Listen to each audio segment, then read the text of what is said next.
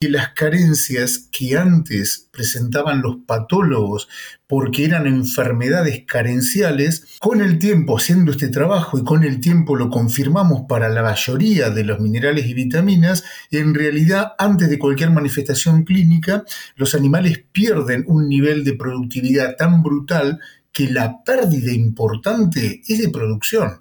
Después cuando aparece, hay que dar las gracias de que al menos se manifestó, pero antes de eso la pérdida es absolutamente brutal. Bienvenidos a Carnecast, una línea directa con los principales referentes de la industria ganadera. Carnecast solo es posible gracias al apoyo de empresas innovadoras que creen en la educación continua. Genofeed, biotecnología simple rentable y sustentable para la producción ganadera. Provimi Cargill, 35 años de experiencia en nutrición animal. Síguenos en redes sociales y Spotify para tener acceso a información de calidad, continua y de acceso gratuito.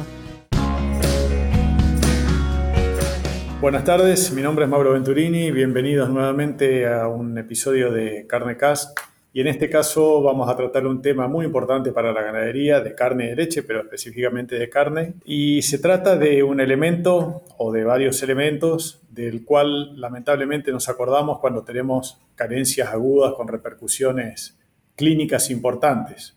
Estos elementos son los minerales. Y para hablar de este tema lo tenemos como invitado a Guillermo Mattioli. Buenas tardes, Guillermo, un placer y gracias por el tiempo dedicado a nosotros. No, al contrario, un, un placer poder contactarnos finalmente, charlar y, bueno, ojalá ayudemos con nuestra charla a, generar algún concepto en la gente, algún concepto que, ayude. Seguro que sí, porque eh, lo digo por estar unos, cuantos años metido en este medio, eh, todos de alguna manera conocemos el título del tema, pero es muy difícil encontrar a alguien que conozca en profundidad esta problemática, así que seguro va a despertar mucho interés. En primer lugar, Guillermo, quisiera, quisiera que te presentes y nos comentes cuál es tu trayectoria para que te conozcamos un poquito más y después sí ya entramos en el tema de minerales. Claro, cómo no. Eh, en realidad, eh, bueno, yo desde apenas me recibí quedé eh, un poco por, vocación y un poco por necesidad también, pegado en la, asociado a la Universidad Nacional de La Plata y ahí con, quien fue mi mentor, el doctor Carlos Ramírez, empezamos a, a trabajar en nutrición mineral. Eh, y tuve, bueno, la enorme dicha de que por casualidad mi mentor eh, en realidad estaba dentro de la cátedra de fisiología, eh, así que paralelamente a mi formación como, digamos, en el área de nutrición mineral, me empecé a formar como docente de fisiología y eso hizo que eh, en realidad siempre mi mensaje estuviera asociado mucho a eh, el rol docente y eh, tratar de enseñar todo lo que tenía que ver no solo con fisiología animal, sino con carencias vitamínicas minerales cuáles eran las, consecuencias prácticas para lo que en definitiva queríamos ser, que era ser médicos y poder impactar en el, en el ambiente y evitar pérdidas innecesarias. Así que bueno, trabajamos mucho en mi zona. Eh, al estar en La Plata, tuvimos ahí muchos trabajos en la provincia de Buenos Aires. Eh, finalmente me doctoré caracterizando la deficiencia de cobre en la provincia de Buenos Aires. Em, y ahí aprendí algo terrible, terrible. Eh, uno de ellos fue que había mucho por hacer porque em, lo primero que me dijeron era que no era original el tema, lo seguí igual y desde ese momento nunca paré de aprender cosas nuevas. Y lo más importante que aprendí, que terminó siendo muy grave, es que las carencias que antes presentaban los patólogos porque eran enfermedades carenciales, con el tiempo haciendo este trabajo y con el tiempo lo confirmamos para la mayoría de los minerales y vitaminas, en realidad antes de cualquier manifestación clínica, los animales pierden un nivel de productividad tan brutal que la pérdida importante es de producción. Después cuando aparece, hay que dar las gracias de que al menos se manifestó, pero antes de eso la pérdida es absolutamente brutal. Una vez que vimos esto, entonces comprendimos por qué, después crecimos tan rápido, o sea, empezamos a ser convocados de, eh, de un montón de lugares para, para dar opinión o para participar en trabajo, porque claro, habíamos entendido que esto no se trataba de enfermedades, sino se trataba de riesgo productivo, eh, sanitario y que eh, había que prevenir, no había que curar. Entonces, medio como que los patólogos que nos enseñaron las enfermedades quedaron un costadito y avanzaron un poco una visión más fisiológica, de decir, mira, esta máquina se rompe, esta máquina no produce lo que tiene que producir. Y a partir de ahí, este, como nos fue bien con cobre, Seguimos trabajando con selenio, con zinc, con manganeso, eh, empezamos a incorporar las vitaminas, eh, pero siempre tratando de entender dónde está el factor limitante, o sea, dónde, eh, cómo hacer un diagnóstico de riesgo y cómo y por qué valía la pena hacer el esfuerzo. Me acuerdo que yo creo que uno de los empujones más grandes me lo dio un señor muy humilde que estaba dando una charla y se disculpó se disculpó porque no me olvidé nunca de él, porque me dijo, eh, mire doctor, yo le pido disculpas porque no estoy formado, soy simplemente una, persona de campo, pero eh, le quiero hacer una, una pregunta.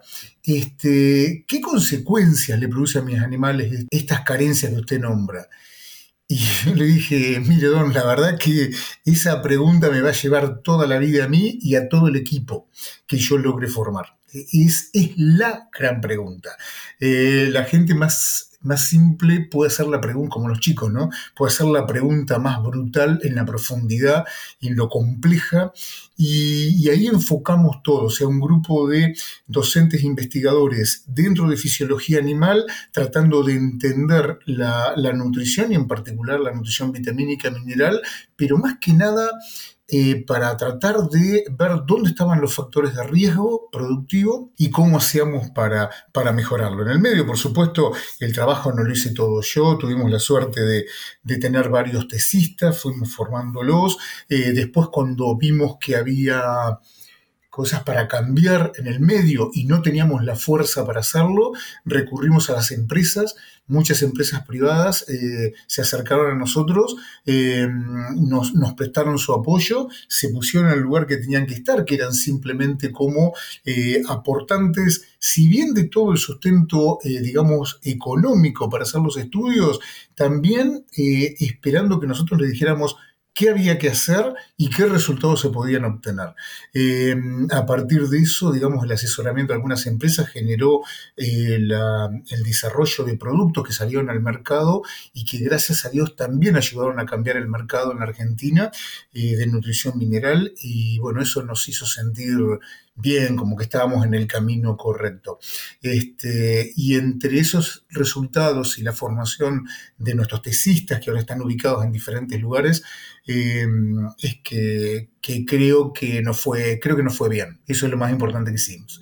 Bueno, muy bien, muy, muy amplia la, explicación que acabas de dar y bueno, coincidimos en, en decir de que realmente al menos en tiempos atrás nos preocupábamos de este tema cuando teníamos una carencia evidente, o sea, ya estaban los efectos clínicos, por lo tanto, la peor parte de la pérdida productiva ya había pasado.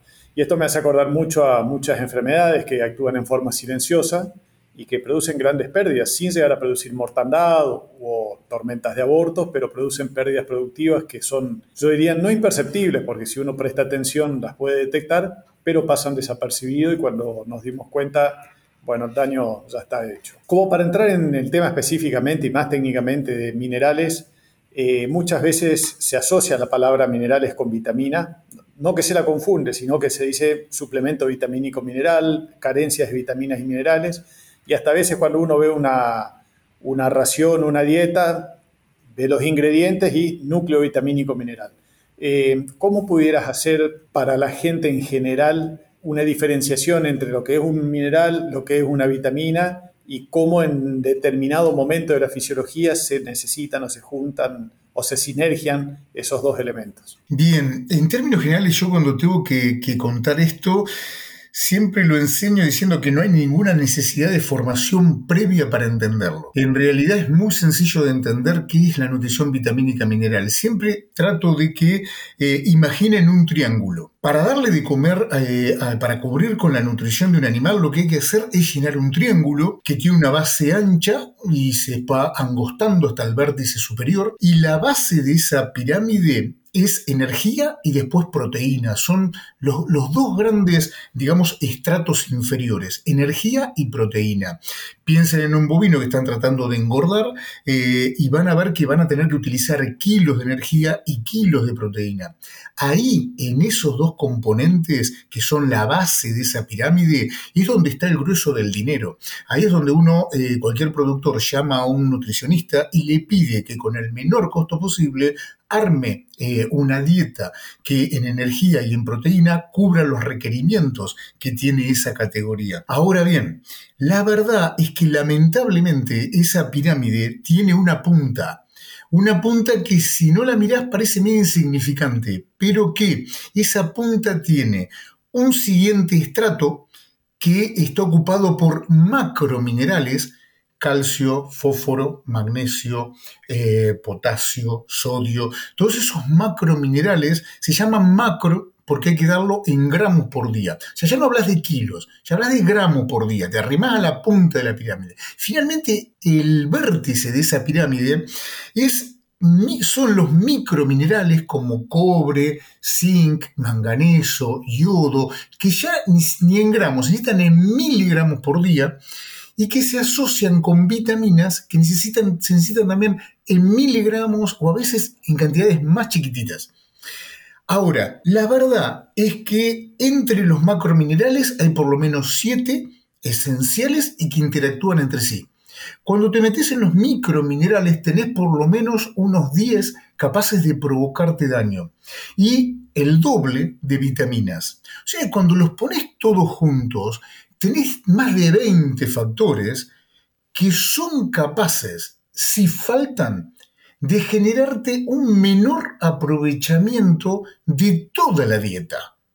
¿Está bien? Entonces, no hay que esperar ninguna enfermedad. En realidad, la pirámide finalmente que va a aprovechar el animal es la pirámide completa. Eh, o sea, si tenés alguna muesca, algo te falta en la punta de la pirámide, te falta cobre, por ejemplo. Eh, un mineral que para el costo total de una ración es totalmente insignificante. Sin embargo, la deficiencia de cobre hace que un animal de alta genética deje, no pierda, sino que deje de ganar comiendo lo mismo, deje de ganar alrededor de 5 kilos por mes. Eso en la provincia de Buenos Aires ocurre entre terneros que tienen cuatro meses, tres, cuatro meses y un destete de siete meses. O sea, en la provincia de Buenos Aires estamos perdiendo más de 30 millones de dólares por año sin que se vean y debido a que esa muesca lo que hace es que finalmente el animal aproveche la pirámide entera. O sea, te falta esa muesca, entonces te deja toda la pirámide más chiquitita. Hay un aprovechamiento menor. ¿Por qué? Y porque cada macro o micromineral lo que va a hacer es cumplir una función que si no la cumple, el funcionamiento no es adecuado. Y lo que a mí me desespera un poco es que en realidad, desde el punto de vista comercial, desde el punto de vista económico, que nunca hay que perderlo de vista, esa mezcla vitamínica mineral jamás es eh, lo más caro de la dieta, para nada. Es una parte bastante pequeña. Pero ¿quién desarrolla esa parte, como me toca a mí, por ejemplo? Dice, bueno, eh, tenés que mezclar 7 macrominerales, más 10 microminerales, más 15 vitaminas. Bueno, yo la verdad que pienso en cómo interactúan entre sí, qué cantidad dar, pero nunca miro los costos. Este, por eso, en términos generales, lo mejor que podemos hacer con minerales y vitaminas es cubrir la punta de la pirámide. Y si me permitís y, si pensás que el concepto es claro como lo estoy presentando, eh, me gustaría también contarle a la gente que eso es lo que yo entiendo que es el diagnóstico de minerales. ¿Por qué? Y porque en realidad la gente a veces cree que si vos no tenés, eh, no tenés comida, eh, viene cualquier productor y dice, che, tengo el animal medio embromado, medio jodido, como decimos acá, se ve feo, ¿por qué no le podemos vitaminas y minerales? Y eso y esos animales lo que tienen es hambre. Esos animales están mal comidos. O sea que si vos no tenés la base de la pirámide, la punta de la pirámide no tiene ninguna importancia. Es inútil ponerle eso. Cuando aparece el riesgo de pérdidas por carencias vitamínicas minerales? Cuando aparece la comida. Cuando aparece la comida hay energía, hay proteína, hay una genética que acelera a atletas metabólicos, que son los bovinos, y que aceleran en base a lo más costoso, que es energía y proteína, y ahí piden lo menos costoso. Digamos, como un auto pidiendo combustible, es lo más barato, pero eh, se va a gastar en función de lo que aceleres. Entonces, el verdadero diagnóstico debe hacerse preguntándose, ¿Tenemos comida? Si la respuesta es sí. ¿Tenemos buena genética? La respuesta es sí. Bueno, por ejemplo, la mala noticia es que no existe ningún sistema pastoril extensivo del mundo que no tenga al menos una carencia mineral. A veces es cobre, a veces zinc, a veces selenio, pero siempre hay alguna. Entonces, la verdad es que cuando hablas de más de 20 componentes que van a cambiar la carencia de un potrero al otro. Lo mejor que puedes hacer es hacer un tiro de escopeta, o sea, decir, mira, hagamos el diagnóstico. Tenemos comida, tenemos genética, nos va a faltar una carencia, algún mineral o vitamina va a faltar seguro. Listo, agreguemos entonces como un paquete tecnológico la nutrición vitamínica mineral. Y no discutamos, total, lo que estemos dando y ya estaba, no va a generar ningún tipo de toxicidad. ¿Está bien? Y nunca, y el costo de no ponerlo va a ser, pero se va a pagar este, eh, de manera enorme. La relación costo-beneficio de, digamos, de que te falte algo en la punta de la pirámide vos lo cubras es monstruoso, como te nombraba, por ejemplo, el tema del, del cobre.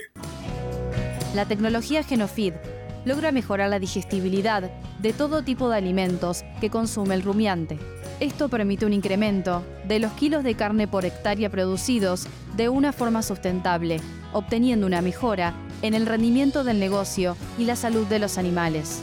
En Genofeed buscamos cambiar el paradigma en la nutrición de rumiantes.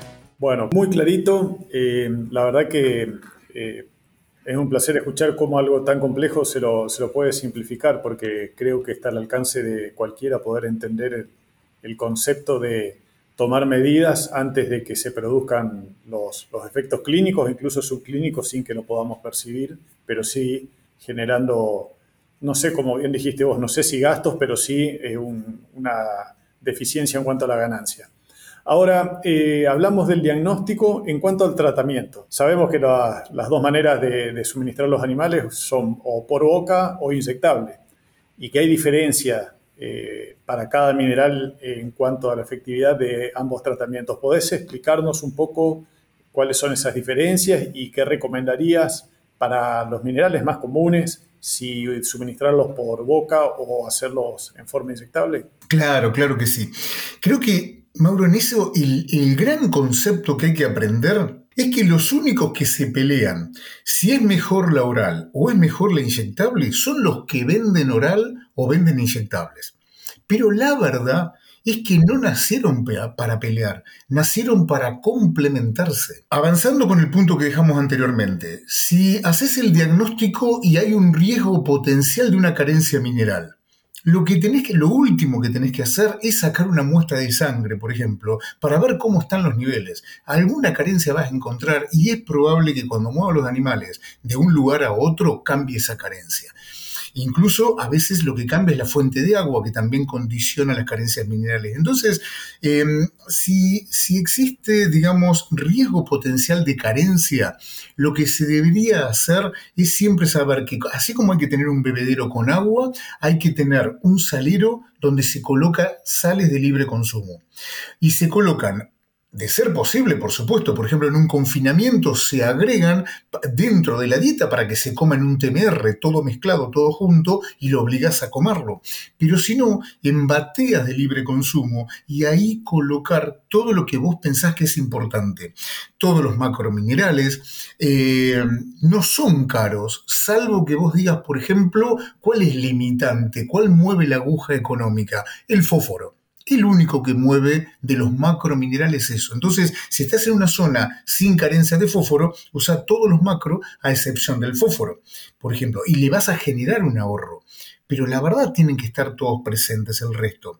Eh, también en un núcleo metes todos los microminerales tratando de cubrir todo lo que se pueda y en la medida posible las vitaminas. Ahora, siempre va a haber factores que hagan que esos minerales no estén disponibles. Te puede pasar, por ejemplo, que vos coloques cobre en como un micromineral. Sí, pero en la zona donde vos tenés molibdeno, eh, azufre eh, o hierro, ese cobre no es disponible. Entonces, para eso, un micromineral se puede inyectar porque al inyectar cobre, vos te garantizás que durante 60 días lo que vos inyectaste hizo un depósito hepático y te cubre durante 60 días, pero porque es un micromineral. Si vos utilizas un macro mineral inyectable como fósforo, como calcio, como magnesio, lo único que vas a lograr es cubrir unas horas. Entonces, podés inyectar calcio para levantar una vaca caída con hipocalcemia, pero te dura un ratito, te dura 24 horas. Em, un magnesio para levantar un animal con tetaña hipomagnesémica también, dalo, pero dura 12 horas. Un fósforo, no lo ves. Un fósforo inyectable es una locura. Un fósforo tiene, el fósforo tiene un requerimiento diario de 20 gramos Imagínate cuánto podés inyectar vos. Y no existe una forma clínica de hipofosfatemia. Entonces, al no haber un caso clínico que te obliga a sacarlo, como calcio, magnesio, eh, ¿para qué lo vas a dar? Sin embargo, el fósforo inyectable es el mineral inyectable más vendido en el mundo. ¿Por qué? Porque es un lavaconciencia. O sea, el fósforo es caro dado por vía oral. Entonces una persona que no lo puede dar por vía oral lo va y lo compra para darlo por vía inyectable. O sea, lastimó a los animales, los movió, los molestó, los inyectó con algo que no sirve absolutamente para nada. Entonces, los microminerales se pueden inyectar si hacen depósito interno y complementan el oral.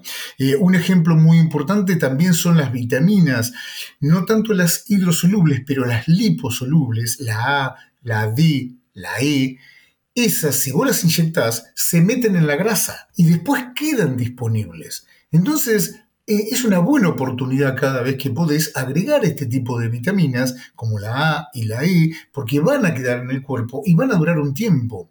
Entonces, eh, por ejemplo, eh, les doy un ejemplo para que quede bien claro la importancia de los minerales. Yo puedo estar dando una buena nutrición a mis, a mis vacas, a mis hembritas, pero cuando llega el momento del servicio, les doy todo bien antes de una inseminación. Pero cuando entran a la inseminación, cuando esas hembras van a ser sometidos a un manejo que provoca estrés, y yo sé que ante situaciones de estrés los animales no comen, entonces no voy a perder la oportunidad de dar un poco de microminerales y de vitaminas liposolubles inyectables, de modo tal de que me cubran ese periodo que yo sé que van a comer poco y que van a tener alto requerimiento por el estrés. Entonces, después, por supuesto que sigo por nutrición oral. Entonces, nutrición vitamínica y mineral oral o inyectable se complementan, nunca pelearon. Por supuesto que la vía fisiológica y lógica es la vía oral, sin duda. Ahora, la vía oral para que todo el mundo lo sepa. Esto me lo enseñaron mucho los, los brasileros que saben mucho de esto. Y ellos me enseñaban que cuando vos colocas un salero, más o menos un 10 o un 15 de los por ciento de los animales jamás come. También me enseñaron por qué ellos eran exitosos y yo no. Si vos no tenés carencia de sodio, la mejor mezcla mineral no te la van a comer. Entonces, en vez de utilizar sal como, atrayente, lo que tenés que utilizar es, por ejemplo, eh, algo dulce eh, o, maíz, por ejemplo. Pero porque el único mineral que atrae consumo, que tiene consumo dirigido, es el sodio. Si no tenés carencia de sodio, sonaste. Este, entonces, en términos generales, digamos, la suplementación oral está bárbara, pero eh, el problema es que necesita complementariedad con un buen inyectable, ¿no? Este, y lo bueno es que tenemos profesionales en todo el mundo muy preparados para, para saber cómo hacerlo. Los que terminan empiojando un poco la cosa y generando un mensaje a veces confuso son más los vendedores, ¿no? Este, creo que hay, que hay que confiar más en los, en los profesionales. Se desprenden de dos preguntas de, estos conceptos que estuviste mencionando. Eh, la primera, cuando hablaste de suplementación eh, por boca, en, bateas, en saladeros, ¿qué pasa cuando los animales comen demasiada cantidad? Porque el productor a veces dice, bueno, le pongo un par de bolsas y voy a la tarde y ya se las terminaron y comen y comen y comen, levantan eh, mucho suplemento mineral. ¿Es realmente un proceso de balanceo que busca el animal hasta que satisface sus requerimientos y después ese consumo baja? ¿O es porque tiene exceso de, puede ser cloruro de sodio o melaza o algún otro tipo de llamador, digamos, para que el animal se vea estimulado a consumir? Bien. La pregunta es bien profunda, Mauro, pero creo que la puedo contestar de manera muy simple. La gente y hablo y le, le, hablo a cualquier productor, más que a cualquier profesional.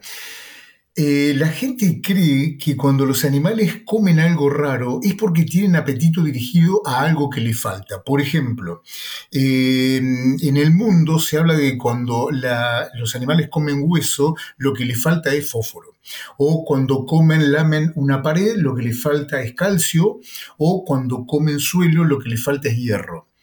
Acá van las malas noticias. La carencia de hierro en bovino no existe. El sabor a calcio no lo conocemos ni nosotros ni la vaca. El sabor a fósforo no tenemos ni idea qué sabor tiene el fósforo. El único sabor que nosotros sentimos es el del sodio.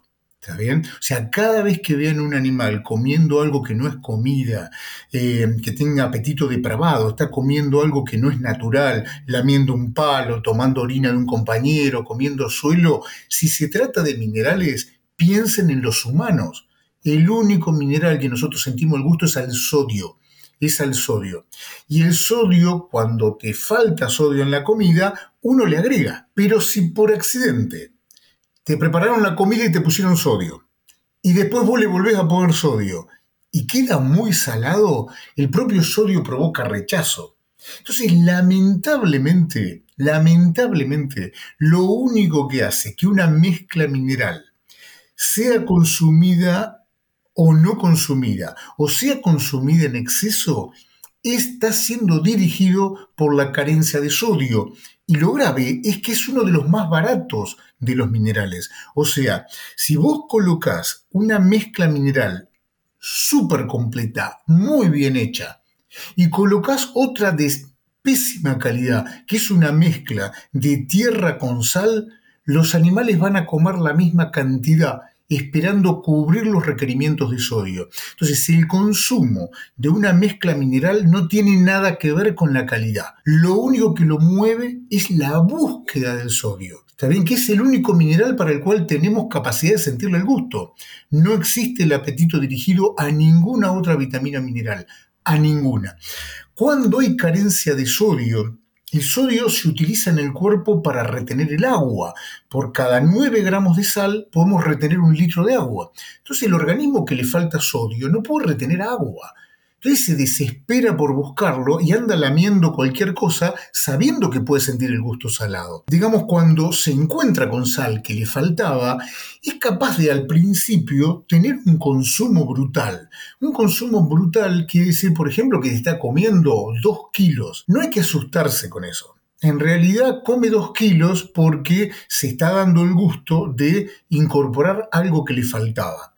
Ahora también va a actuar como limitante. En supuesto caso que alguien quiera utilizar una mezcla mineral, lo que debe hacer es colocar la mezcla mineral, al principio asumir que hay un periodo ventana de una a dos semanas donde los animales tienden a comer más de la cuenta, pero después se estabiliza. Una buena mezcla mineral con 100 gramos diarios por animal es suficiente para cubrir todo lo que queremos cubrir. 100 gramos. No tiene que comer más que eso.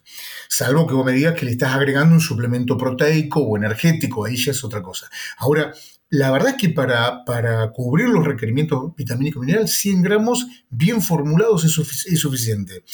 Si al principio se disparó el consumo, o para evitar que se dispare, lo que puedes hacer es aumentar la cantidad de sodio. Y va a limitar el consumo y después irlo bajando hasta que finalmente llegas a esos 100 gramos. Pero lo que hay que tener en cuenta es que el animal va a comer esa mezcla mineral por el sodio, ni por la vitamina, ni por la calidad de los minerales, eh, ni porque sean minerales orgánicos, ni por...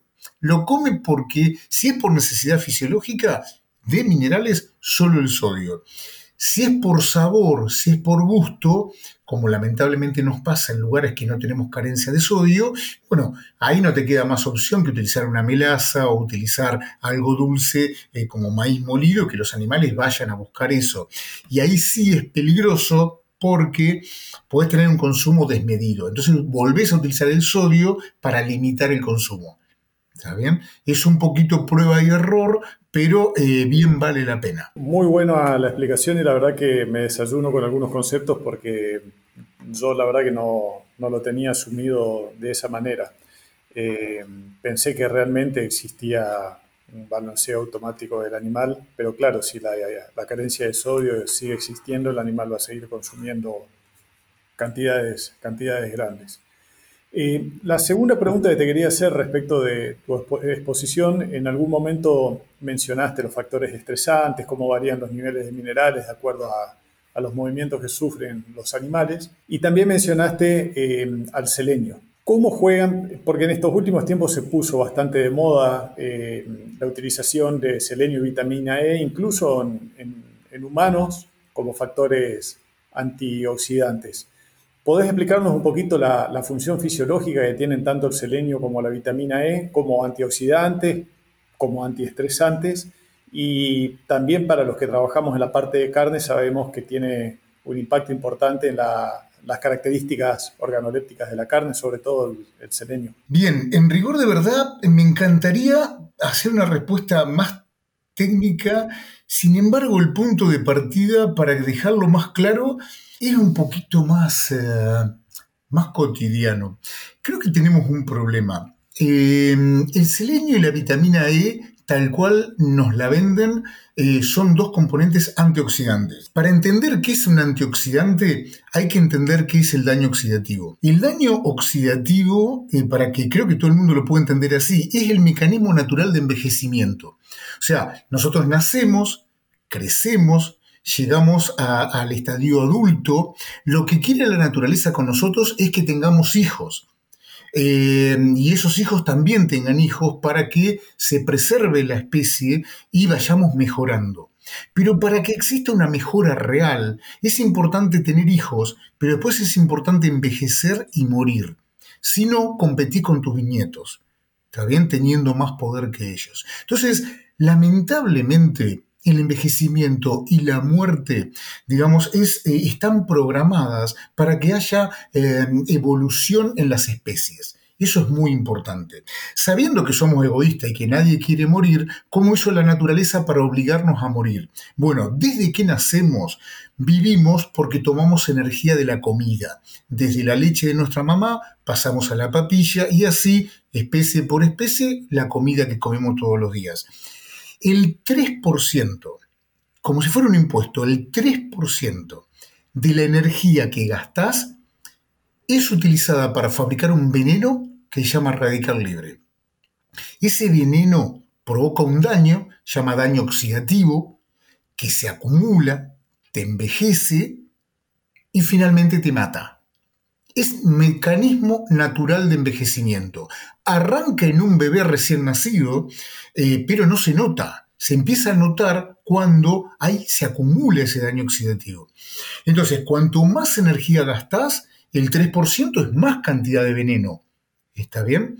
Ese veneno, que son los radicales libres, va a, eh, digamos, ser neutralizado por una serie de mecanismos, muchos de los cuales involucran vitaminas y minerales. Ahora, dos conceptos a tener en cuenta muy importantes. ¿Por qué hay personas que envejecen más que otras? No sé si te pasó, Mauro, pero por ahí vos te encontrás con alguien que tiene la misma edad que vos y está hecho pedazo, ¿viste? Decís, pero ¿qué te pasó? Y problema, tuve problemas. La verdad tuve problemas, me pasó esto, me pasó el otro, qué sé yo. Eh, y ahí cuando te pones a pensar, el único modo de entenderlo es que un animal o una persona que se estresa hace dos cosas para salir del problema. Gasta una cantidad brutal de energía, o sea que ese 3% aumenta y además no come. Una persona que se estresa no come. Nosotros estamos charlando ahora, terminamos la charla y, todos nos vamos a ir a comer algo. Pero si vos cuando vas camino a comer algo te da una mala noticia, que un familiar tuvo un accidente o algo así, olvídate, el hambre desaparece y vos salís corriendo gastando el triple de energía. Es, hay personas que gastan una cantidad enorme de energía para adaptarse. Además hay personas que hacen trabajos que son exigentes. Ese modelo de persona transferirlo a bovinos. Nuestros bovinos son atletas metabólicos, gastan todos los días, nacieron para gastar mucha energía, muchos radicales libres, pero además nosotros cometemos errores de manejo. o sea, generamos también maniobras muy difíciles de, transportes, cambios de dieta. Todo eso hace que los animales gasten mucha energía fabriquen muchos radicales libres. Eso aumenta el requerimiento de minerales y de vitaminas. ¿Cuáles son esos minerales? Minerales son cuatro. Cobre, zinc, manganeso y selenio.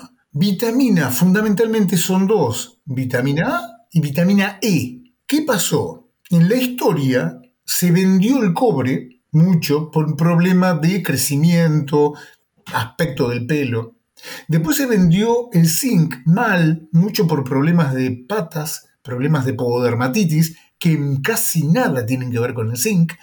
El zinc en realidad el trabajo que hacía era ayudar al cobre en la defensa antioxidante. También el manganeso ayuda y también el selenio. Son cuatro jugadores. Del otro lado vienen la vitamina A y la vitamina E. O sea, son seis jugadores seis jugadores que forman un equipo que se llaman defensa antioxidante. A más ataque, vos tenés que responder con más defensa. Pero ¿por qué se habla solo del selenio y de la vitamina E? Porque eran, fueron los últimos dos que se salieron a vender.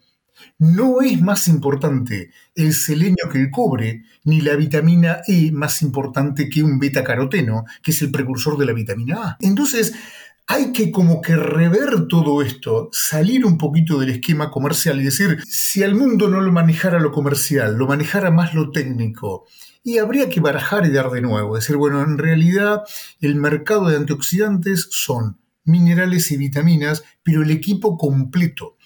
Vos cuando lo das completo, este, posiblemente alguno no lo necesites, pero no importa. Eh, lo importante es que todos estén. ¿Por qué el problema? Y voy a hacer una analogía futbolera, si me permitís. Suponete que vos armás un equipo de seis, jugadores. Eh, y lo que es muy loco es que NRC o FEDNA o cualquiera que te, te, establece los requerimientos de vitaminas y minerales, te los establece pensando que están los seis. Pero si vos llegas a tener carencia de uno solo, en realidad, si te echan un jugador, los otros tienen que correr más para tapar el hueco del que expulsaron. Entonces se gastan más. Nosotros, por ejemplo, fabricábamos embriones in vitro y a los embriones le hacíamos faltar cobre para ver cómo la deficiencia de cobre afectaba al embrión. ¿Y sabés qué pasaba? Bueno, el embrión perdía calidad tenía más daño oxidativo por la falta de cobre, pero disminuían enzimas que eran dependientes de selenio, como la glutatión peroxidasa. pero si la deficiencia no era de selenio, era de cobre, pero es que aumentaste el consumo. Al no tener el cobre, aumentó el de los demás. Entonces, los requerimientos minerales son una fantasía. Están puestos asumiendo que no falta nada. Pero donde te falta uno, el otro tiene que salir a cubrirlo.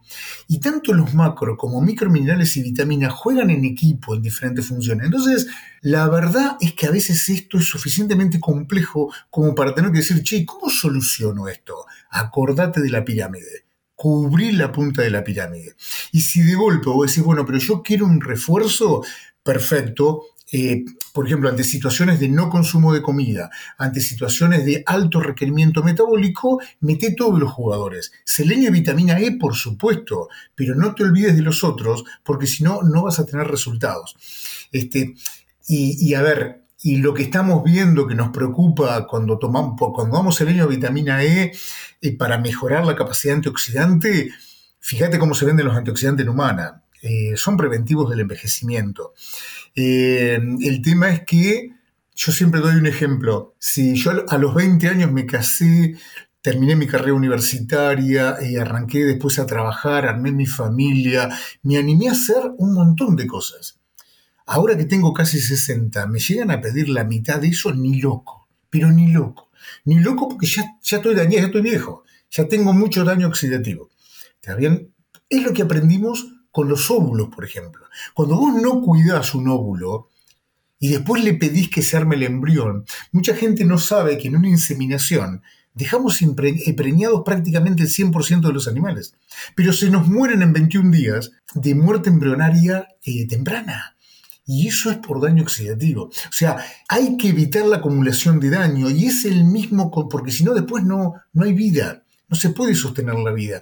Y lo más curioso de esto, Mauro, es que el mismo concepto se aplica, por ejemplo, en confinamiento, mientras vos estás, eh, digamos, engordando animales que después van a faena. Porque cuando se pierde, cuando tenés mermas, cuando se pierde rendimiento en una media res, ese goteo que vos ves son células que se rompen y se rompen por daño oxidativo. Por eso si vos das estos antioxidantes antes de la faena, el rendimiento es mayor. Y además no envejece la carne en el anaquel. Entonces, en vez de durar roja tres días, dura una semana y media. Por eso se utilizan antioxidantes. Pero lo que es muy loco es cómo a veces ah, se hace foco en un mineral o una vitamina y no en una función son muchos jugadores de un mismo equipo, este, Mauro. No sé si el concepto lo, hice demasiado grande. No, no, está perfecto porque está explicado desde lo fisiológico y totalmente abstraído de, lo comercial, lo cual está muy bueno porque pone las cosas muy en claro. Eh, Guillermo, yo tengo cinco o seis preguntas para hacerte. Obviamente que no vamos a alcanzar porque se nos termina el tiempo, pero te las adelanto porque en primer lugar te cuento de que voy a hablar con con la gerencia de Carne Cas para que hagamos otro episodio, porque me gustaría poder compartir las preguntas con vos y te las voy a adelantar a modo de anticipo algunas de ellas. Los minerales que más relación tienen con la reproducción, recién hablaste de envejecimientos de óvulos, pero también eh, sobre la producción de espermatozoides, suplementos multiminerales o vitamínicos minerales, eh, la relación que hay en aquellos minerales que vienen eh, unidos a algunos aminoácidos, creo que el cobre con la metionina, me parece que el zinc también. Eh, bueno, en fin, tengo otras cuantas preguntas más, así que eh, me animaría en lo personal a, comprometerte para, un nuevo episodio y eh, poder contestar estas preguntas, que la verdad que es espectacular cómo lo llevas al plano fisiológico y tratás de, de explicar no solo cómo, sino para qué o por qué la naturaleza evolucionó de esa manera y los minerales se comportan en consecuencia. Así que por mi parte, agradecidísimo de la clase de fisiología. no, no, olvídate. Y bueno, yo sé que seguramente los chicos estarán este, contentos de poder este, hacer otro, otro capítulo. Eh, sí, y eso da para otro capítulo. Eh, creo que más o menos tengo opinión formada en cada uno de los aspectos que me, que me consultabas, Mauro. Y. Y no hay que meterse en lo, en lo comercial, ni tampoco nunca considerar lo comercial como una mala palabra, todo lo contrario. Yo creo que eh, precisamente hay, hay, empresarios muy inteligentes que si les explicas que eh, tienen que mejorar las cosas para ganar más dinero, lo hacen. Y si una vez que lo lograste, hay mejores productos que se transfieren al productor. Y ahí hay un círculo virtuoso muy lindo. Finalmente, lo único que tengo para decir es que yo no sé si logré ser veterinario, me parece que no, viste, cuando quedas medio, sos un poquito investigador, un poquito extensionista, un poquito, pero lo que estoy seguro que logré ser es docente. Y lo mejor que le puede pasar a un docente es que los alumnos este, le, se queden después de clase y sigan haciendo preguntas. Así que eso es un mimo para cualquier docente y que vos me pidas un capítulo más, para mí también es un mimo, así que yo, yo te lo agradezco mucho. Bueno, no, gracias a vos por el tiempo y nos vemos en, en unas pocas semanas tal vez. Seguramente, bueno, gracias. Te mando un abrazo grande. Muchas gracias. A vos. Si te gustó este episodio, no dejes de compartirlo con otros profesionales para que más personas puedan tener acceso a la palabra de los principales referentes de la industria ganadera.